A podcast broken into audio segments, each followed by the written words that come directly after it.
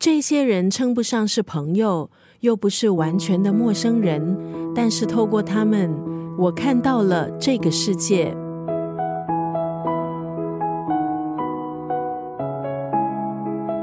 因为草根书是人鱼的介绍，认识了这本书。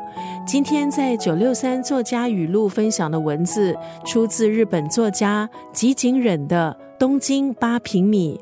吉井忍是中文很好的一位日本作家，能写能说，曾经来过新加坡参与作家节。这本书《东京八平米》讲的是吉井忍在东京租下一个小房间，面积只有八平米。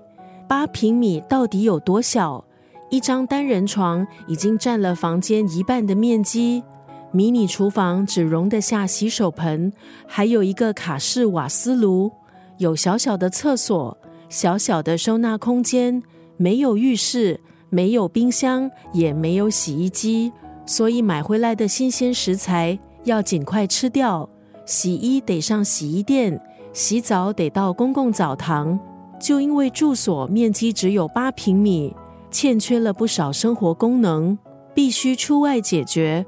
这反而延伸，还有扩大了基金人的生活空间，增加了许多意想不到的偶遇。例如，在洗衣店听妇人说她离家出走，曾经遭家暴的经验；在公共澡堂泡澡的时候，听别人和老板娘聊天，听到令人感触的故事。今天在九六三作家语录就要分享这本书《东京八平米》当中的这段文字。透过这么小的房间，我看到了更大的世界。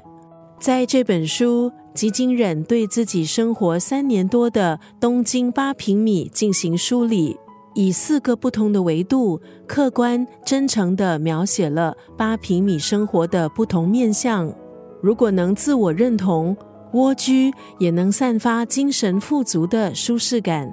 八平米不是奇观，而像是一种气候。反向塑造着住客的习性。透过这么小的房间，我看到了更大的世界。